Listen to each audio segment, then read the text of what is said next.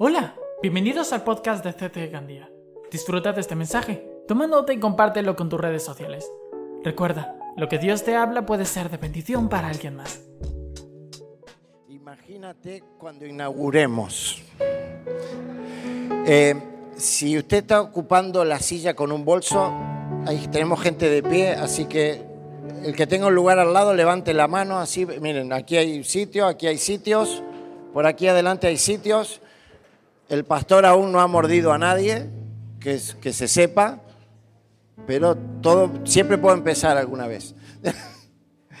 Qué bueno. Hay, hay, sitios aquí adelante, ¿eh? Qué bueno, qué bueno. Bueno, déjenme antes de comenzar a predicar, eh, compartirle algunas cositas. En primer lugar, me siento tan, eh, tan privilegiado de, de ser parte de una familia tan esforzada. Hay gente que se está dejando la piel, algunos literalmente porque se van rebanando algún trozo, este, en este lugar, además de, de, su trabajo diario de 8, 10, 12 horas, vienen y, y dedican unas cuantas horas más aquí. Así que eh, agradecer a esos hermanos que están haciendo un esfuerzo sobrehumano para, para que todos podamos disfrutar de esto, ¿no? Y, también a todos los que sé que estáis haciendo un esfuerzo económico importante. Sé la situación en la que estamos y es un desafío de fe esto y doy gracias a Dios por eso. Nos queda poquito. Si usted todavía no vino a hacer algo aquí y dice, uy, no he podido, esta es su última semana. Dile a que está al lado, es tu última oportunidad. Esta semana queremos terminar de lijar, de masillar. Mira, si usted sabe masillar, usted sabe lijar, usted tiene que venir aquí esta semana.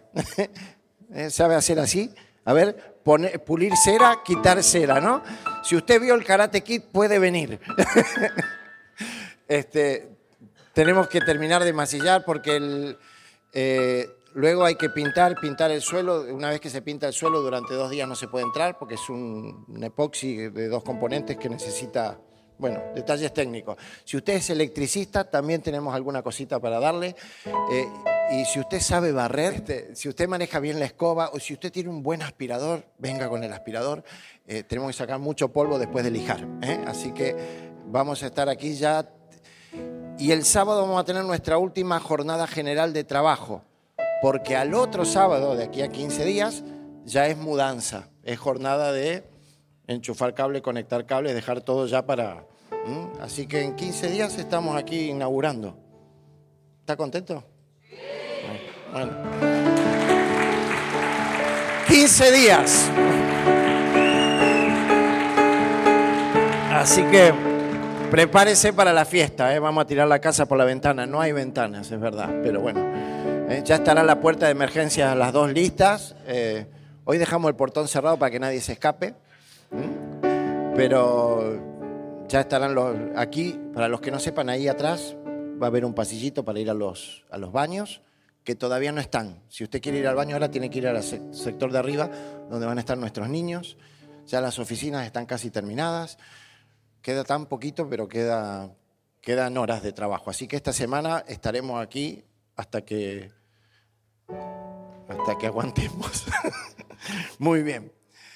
Eso era, eso era lo que quería. ¿Me olvidé de algo, pastora? De que los que estaban esta mañana. ¿eh?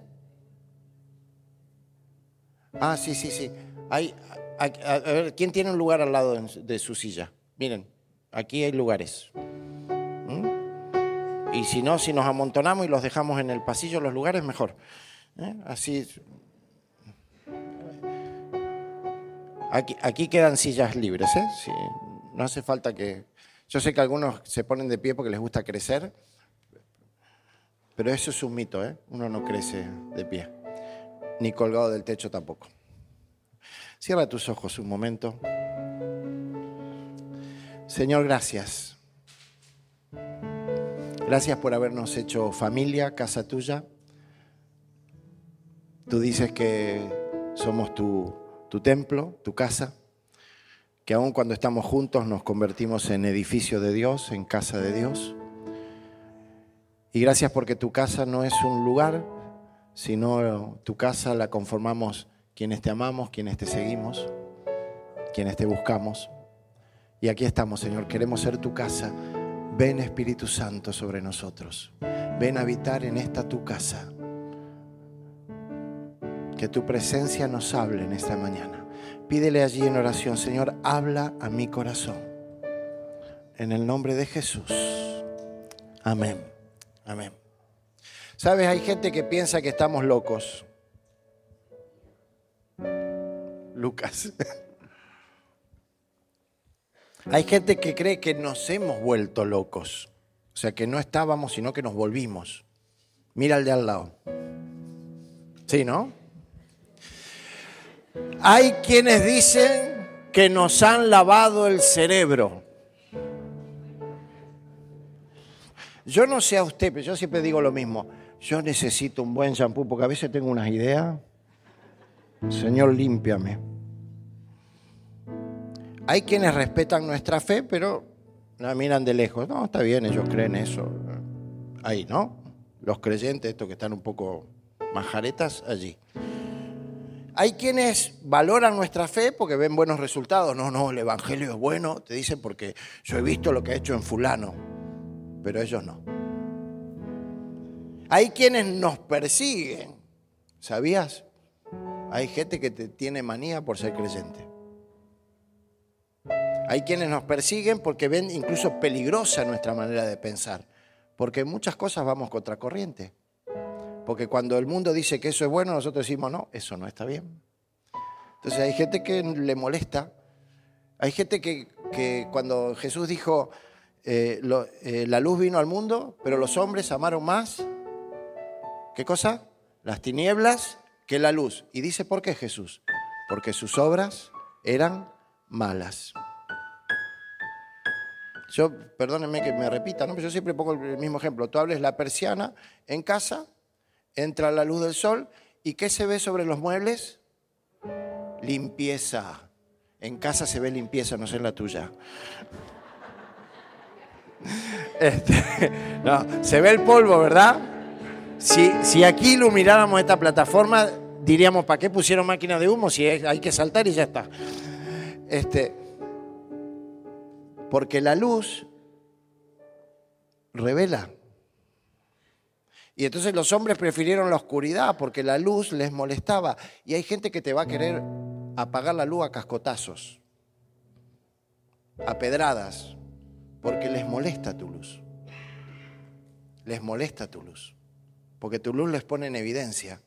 Porque tu luz les hace ver que hay cosas que no están bien. Entonces, es parte de, de la vida cristiana, va a haber oposición. Y hay gente a la que le va a molestar tu luz. Los cristianos creemos. Diga que está al lado, soy un hombre, una mujer de fe. A ver, lo de hombre y mujer depende de tu situación, ¿eh? Por favor, hasta aquí hemos llegado. Somos gente que cree. Los creyentes creemos, sí, claro que creemos. En eso se basa nuestra vida. Por fe andamos, dice el apóstol, no por vista. Nosotros creemos, somos los que creen. ¿Y en qué creemos? Ahí está la pregunta. La fe, dice el apóstol Pablo, es el escudo con el que apagamos los dardos de fuego del, del enemigo. La fe es nuestro escudo que nos sirve para avanzar, pero también para defendernos de los ataques. Los creyentes tenemos la verdad como espada. Y escúchame, la verdad que tú crees, que tú sostienes, la revelada por Dios en su palabra, es una espada. Y es una espada poderosa y... O, no recuerdas cuando la verdad vino a tu vida. Fue una espada que penetró hasta lo más profundo que te hizo ver quién eras, que te hizo reconocer que, que tu vida no estaba bien, que no estaba alineada con el propósito de Dios. Fue el Espíritu Santo el que te mostró con la verdad de Dios que tu vida estaba en pecado y que necesitabas el perdón. La, verdad es una espada. Y nosotros tenemos la, la verdad de Dios, no la nuestra, la verdad de Dios. La salvación es el casco que nos protege, ¿no? La justicia, estoy parafraseando Efesios 6, la justicia, nuestra coraza. Pero no nuestra propia justicia, sino la justicia de Dios, porque fuimos justificados por medio de la obra de Cristo en la cruz. La verdad también es nuestro cinturón el que sostiene toda la armadura, ceñidos los lomos con la verdad. Y el mensaje del Evangelio es el calzado que lleva nuestros pies. Es en lo que caminamos, en lo que nos movemos hacia aquello que vamos. Hay un propósito de Dios, hay un llamado de Dios y hay una visión del cielo para cada uno de nosotros. Escucha, hay una visión del cielo para tu vida. Hay una visión del cielo para ti. La pregunta es si lo has visto, si lo has oído, si lo has creído, si has escuchado a Dios. Hay quienes dicen que la gente que escucha a Dios está loca.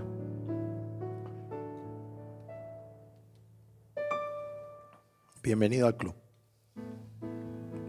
de los locos que escuchamos a Dios. Porque si tú y yo estamos aquí es porque escuchamos a Dios.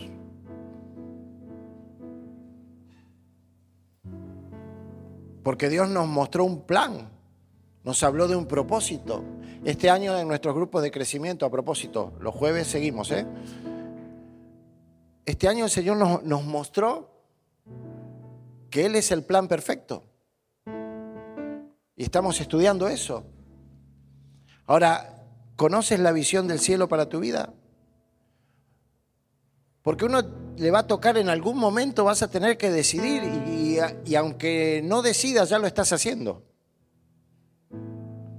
Si va a pasar el resto de la vida solamente existiendo o cantando sobreviviré, o si va a vivir para algo más grande. Si tu vida se va a limitar a hacer lo mejor que puedas, o vas a decidirte a vivir para la visión de Dios. Una visión que lleva tu nombre, para lo cual Dios te preparó, para lo cual Dios te permitió nacer. y por lo cual a veces Dios permitió que pases cosas que honestamente nadie debería pasar.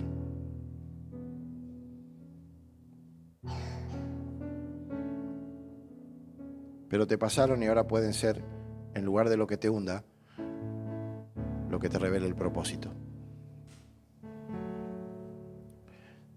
Vas a tener que decidir si vas a escuchar lo que dicen los hombres o vas a poner tu atención en lo que Dios te está diciendo. A veces estamos en, esta era de las redes sociales, ¿no? ¿Quién, ¿Cuánto hace que no te haces un selfie? Porque tenemos que vernos y tenemos que ver que los demás nos vean bien. ¿Vieron? Me sacaron en un vídeo ayer, vieron qué guapo, ¿no? Hasta parezco trabajador y todo, ¿no? Y es importante la imagen que transmitimos, ¿no? Esa, esa, ay, esas fotos, ¿no? Me acabo de despertar. Pero si estás maquillada, peinada, con el pelo planchado que me acabo de despertar, ¿eh? me voy a tomar mi desayuno. Pero si esa mesa está producida, ¿cuánto estuviste acomodando la media luna para que salga bien en la foto? ¿No? Y esa es la imagen que proyectamos. Nos importa mucho y a veces demasiado lo que dicen los demás. La pregunta es si te importa lo que está pensando Dios de ti. Porque allí está tu propósito. Allí está tu verdadera felicidad. No en que los demás te aplaudan. Jesús le dice a los religiosos de su época que les gustaba, por ejemplo, ayunar y no lavarse la cara ni afeitarse para que se note que estaban ayudando. ¿Qué les dice? De cierto, de cierto os digo que ya tienen su recompensa. ¿Cuál es su recompensa? Que la gente diga, qué bien, qué espiritual que es. Bravo, bravo. Y esos que tocaban trompeta para dar la ofrenda, ¿qué les dice Jesús? De cierto os digo que ya tienen su recompensa. ¿Cuál es? Qué generosos que son, bravo, bravo, bravo. Pero dice que Él ve lo secreto. Que tu Padre ve lo que los demás no ven. Por eso, si a ti te interesa más el bravo, bravo, que lo que Dios piensa, tú tienes miedo del hombre y no de Dios. Y el temor del hombre pone lazo. El temor del hombre es una trampa. Entonces necesitas poner tu vida con la visión del cielo.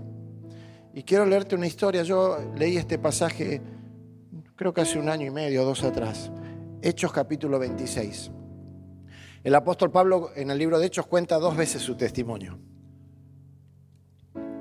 Esta es la segunda vez y lo hace delante de Agripa, del rey. Y dice Hechos 26, 12. Lo voy a leer. Hoy no tenemos pantalla, todavía no hay pantallas. Dios proveerá para la pantalla. Yo quiero una de LED gigante, pero son caras. este,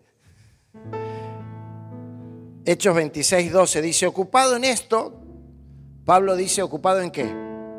Te pongo en contexto. Pablo estaba persiguiendo a la iglesia, a los cristianos. Había pedido carta de los sacerdotes allí en Jerusalén. Le habían dado el visto bueno para encarcelar a los cristianos, meterlos presos y hacer lo que haga falta para que dejen de predicar eh, sobre Jesús. Y dice, ocupado en esto, iba yo a Damasco con poderes especiales y en comisión de los principales sacerdotes, cuando al mediodía, ¿cuándo? Al mediodía, rey, dice, está hablando con el rey, yendo por el camino, vi una luz del cielo que sobrepasaba el resplandor del sol. ¿Usted vio el sol al mediodía? Bueno, esta luz era más fuerte. Eso es luz, no esto. ¿Eh? Esto porque estamos aprendiendo a manejar el sistema, ya, ya, ya aprenderemos. La cual me rodeó a mí, dice, y a los que iban conmigo. Y habiendo caído todos nosotros en tierra, oí una voz que me hablaba y decía en lengua hebrea, Saulo, Saulo, ¿por qué me persigues? Dura cosa te es dar cosas contra el aguijón. Entonces dije, ¿quién eres, Señor? Y el Señor dijo, yo soy Jesús a quien tú persigues.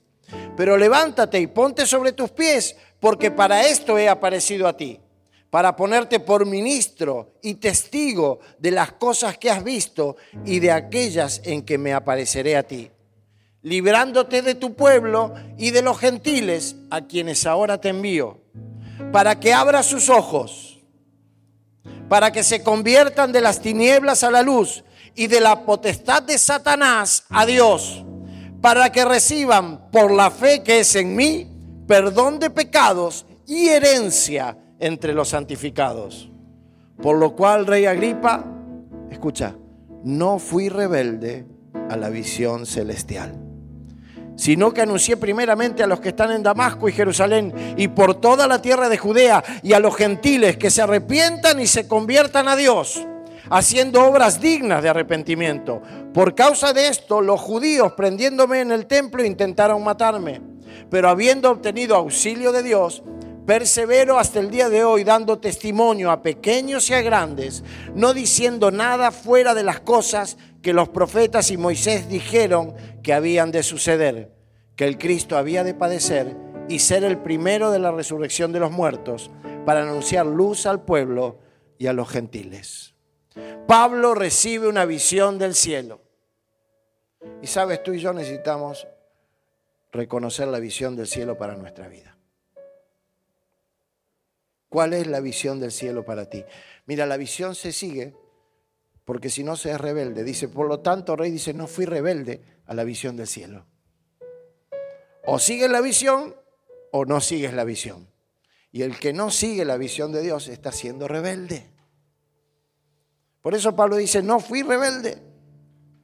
Ahora la visión tiene que venir del cielo. La, visión es lo que te abre los ojos. Pablo no veía, De hecho, se queda ciego. Y, ciego tiene que ir a, a, Damasco y allí tiene que encontrar a un, a un Ananías. Que el Señor le dice, ve. Y Ananías dice, no, Señor, te estás equivocando. ¿No recuerda la historia? No, Señor, este, este nos anda persiguiendo. ¿Qué quiere que lo vaya a ver? ¿Qué quiere que me mate? ¿Y me meta en la boca el lobo? Tú ves que, que yo ya, ya le expliqué cuántos pares son tres botas. Ves yendo. Y Ananías, que no aparece más o no sabemos mucho más de él en el Nuevo Testamento, fue el que discipuló al apóstol Pablo. Así que nunca menosprecies tu trabajo de servicio a otros, porque a lo mejor estás, ¿eh? los maestros de niños, a lo mejor hoy me encantó ver a los niños aquí. A lo mejor estás enseñando al apóstol Pablo o al profeta Isaías estás haciendo una tarea importante. Pero dice, dice que queda ciego y hasta que no oraron por él no se abrieron sus ojos. Porque él estaba ciego a una verdad. Y sabes, nosotros vamos ciegos a la verdad cuando no entendemos la visión de Dios para nuestra vida. Vamos ciegos.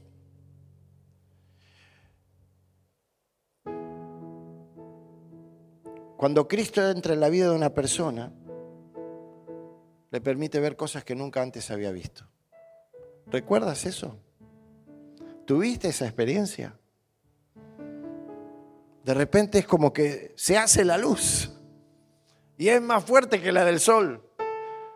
Oscurece todo lo demás. Te rodea y dices, wow, ¿dónde estaba yo que no vi esto? Los ojos que estaban vueltos hacia la tierra, de repente ven la gloria del cielo. Los ojos que estaban fijos en el yo, en lo que yo quiero, en mi visión. Me encantó lo, que ministró la pastora eh, hace unos momentos. Nuestro mayor enemigo somos nosotros mismos, nuestros pensamientos, nuestra carne. Y esos ojos que estaban puestos en lo que yo quiero, en lo que yo persigo, en mi sueño, en mi posición, en mi, en mi tarea, en lo que yo creo que es mi deber, de pronto empiezan a mirar con amor a los demás. Un Pablo que decía, el pueblo judío somos los mejores, los más grandes, los más importantes, y que nadie nos contamine nuestra raza ni nuestra manera de pensar. De repente entrega su vida para servir a los gentiles, a los que no eran ni su pueblo, ni su raza, ni su nación. Eso es conversión. Eso es cambio. Cuando uno deja de vivir para uno mismo y decide vivir para la visión de Dios. Y entonces ahí uno se encuentra a uno mismo. Entonces ahí uno descubre el propósito y descubre la felicidad que es inigualable, la de servir a Dios, la de haber encontrado el propósito, el sentido de la vida. Los ojos que estaban fijos en el yo, cuando se abren los ojos, empiezan a mirar con amor a otros. Y lo que era oscuridad se convierte en luz.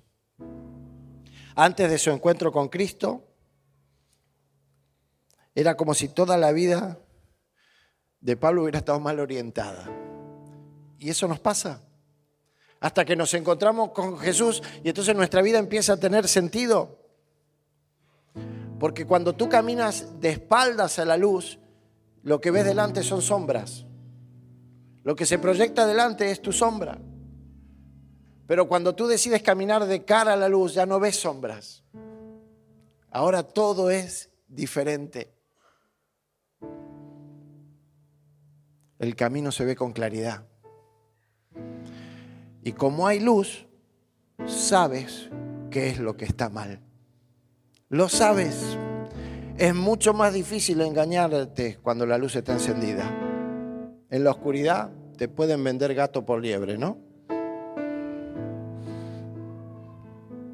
Lo conociste en la discoteca y como estaba oscuro dijiste que guapo. Cuando saliste a la calle a la luz, Dios mío, ¿qué he hecho? ¿No?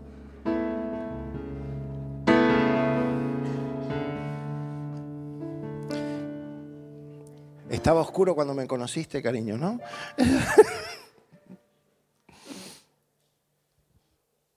Cuando hay luz, hay luz.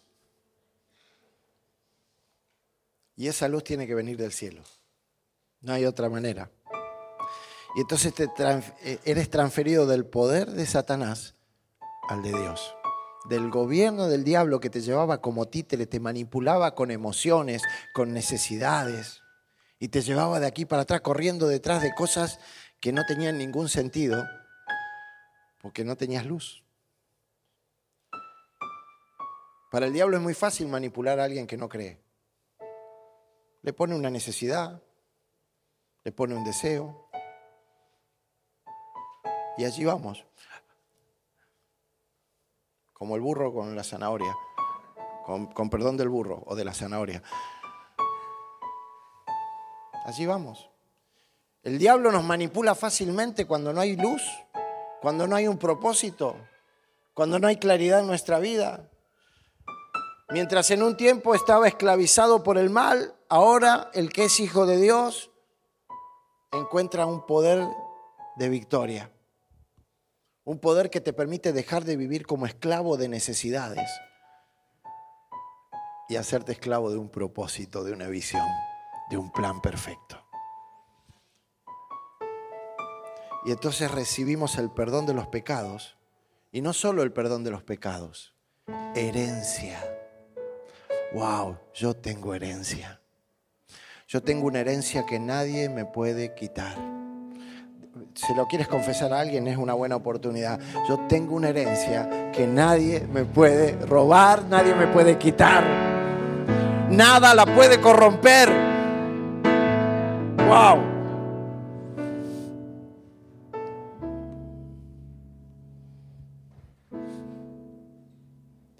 Ya no no hay castigo por el pecado. No porque el, que peca no pague las consecuencias, sino porque la paga del pecado, que es la muerte eterna, el precio fue pagado por Jesús. Fui hecho libre. Ya no tengo miedo del futuro.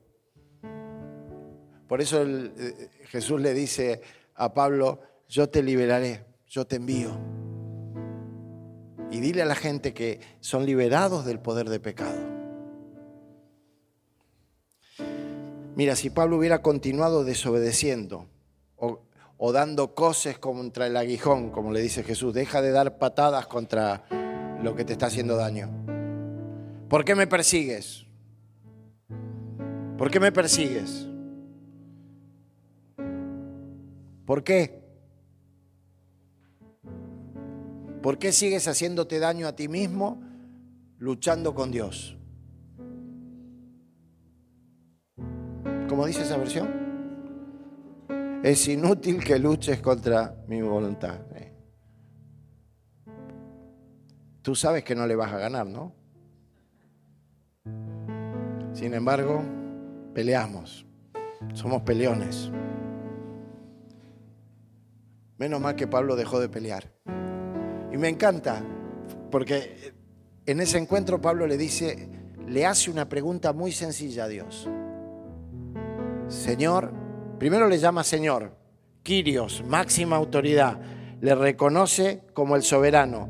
¿Y qué le, qué le pregunta? ¿Qué quieres que yo haga? Si tan solo supiéramos hacer esa pregunta. Señor, ¿qué quieres que yo haga? Y esperar la respuesta y buscar la respuesta. ¿Y qué le dijo el Señor a, Pablo? Vete, vete para allí que ya te voy a enviar a alguien. Y Pablo fue ciego, lo llevaron y fue donde le dijeron y se quedó ahí esperando. No, no, pero dímelo ahora, ábreme los ojos ahora, Señor. No, no, no, tú ves yendo. Primero vas a ver lo que es caminar ciego, porque te quedan muchos kilómetros. Y después vas a ver lo que es esperar. Y después vas a ver cómo alguien al que tú detestas y al que tú persigues va a orar por ti y te va a sanar. Y ahí vamos a empezar. Y después tengo, tranquilo que que vas a tener tiempo de, divertirte, que te van a paliar, que te van a descolgar medio muerto por una muralla y y que seguramente tus días terminen en Roma. ¿Habrá terminado en Roma? Según la tradición, sí.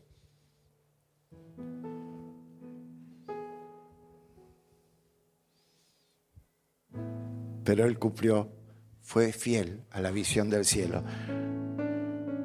Jesucristo es el mensaje de Dios, Él es la visión celestial para cada uno de nosotros, la visión que cada uno de nosotros necesita. ¿Qué vas a hacer con Jesús? Cierra tus ojos allí. ¿Qué harás con la verdad que conoces? Cierra tus ojos, no te distraigas. Es muy duro para cualquiera perseguir a Jesús, resistir a Jesús, pero también es muy duro callarse e ignorarlo. Es muy triste poner la visión celestial en un segundo plano, como si fuera un accesorio para nuestra vida. Porque en realidad no es que la visión de Dios está en un segundo plano, es que está siendo rebelde a la visión. ¿Es de verdad Cristo y su mensaje un adorno, un maquillaje para ti? ¿O es la visión del cielo?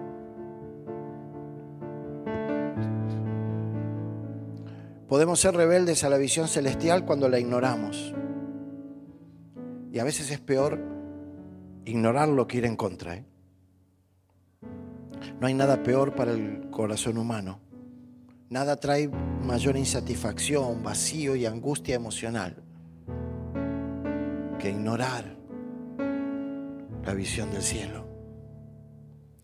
Porque conocer la verdad e ignorarla se cobra un precio muy alto en la historia de nuestra vida, de nuestras relaciones, de nuestra familia, de nuestros hijos, de nuestros matrimonios, de nuestras iglesias.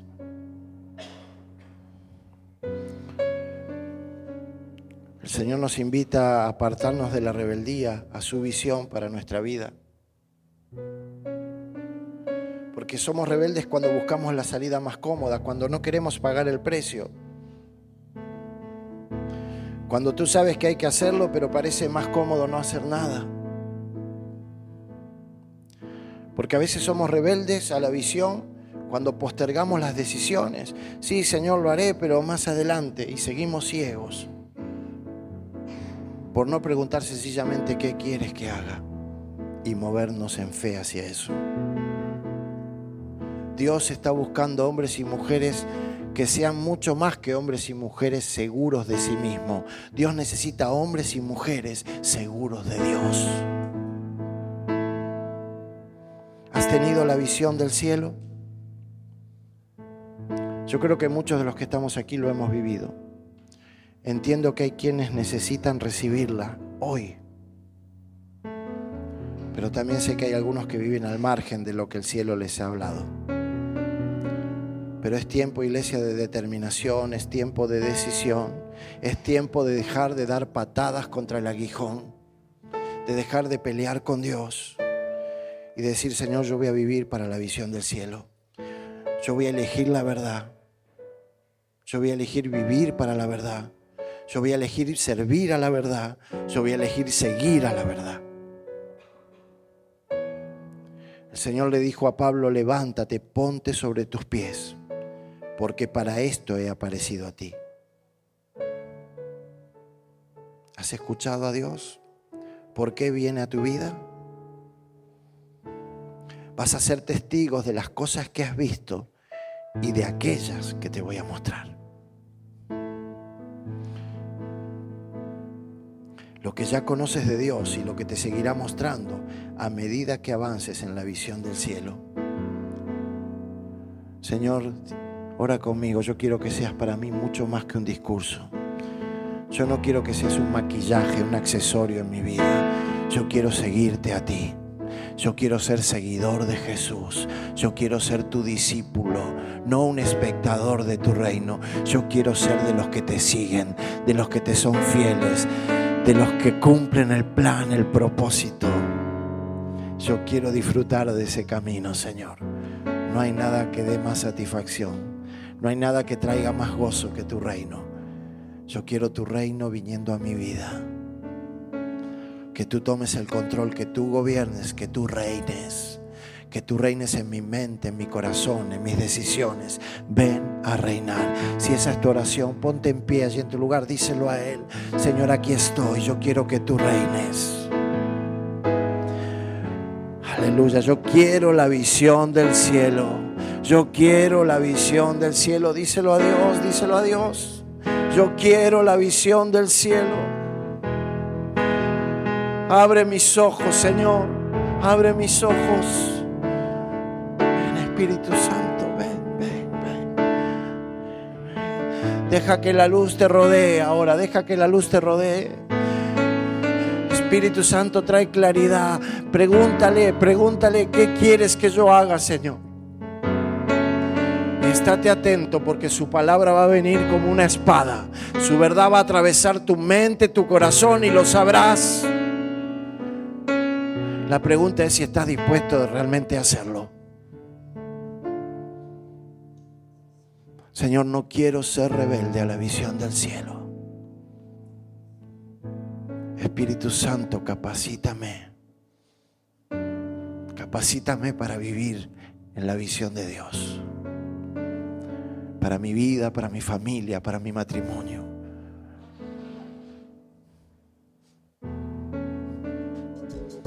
Gracias. Esperamos que este mensaje haya sido de bendición para tu vida. No olvides suscribirte y seguirnos en nuestras redes sociales.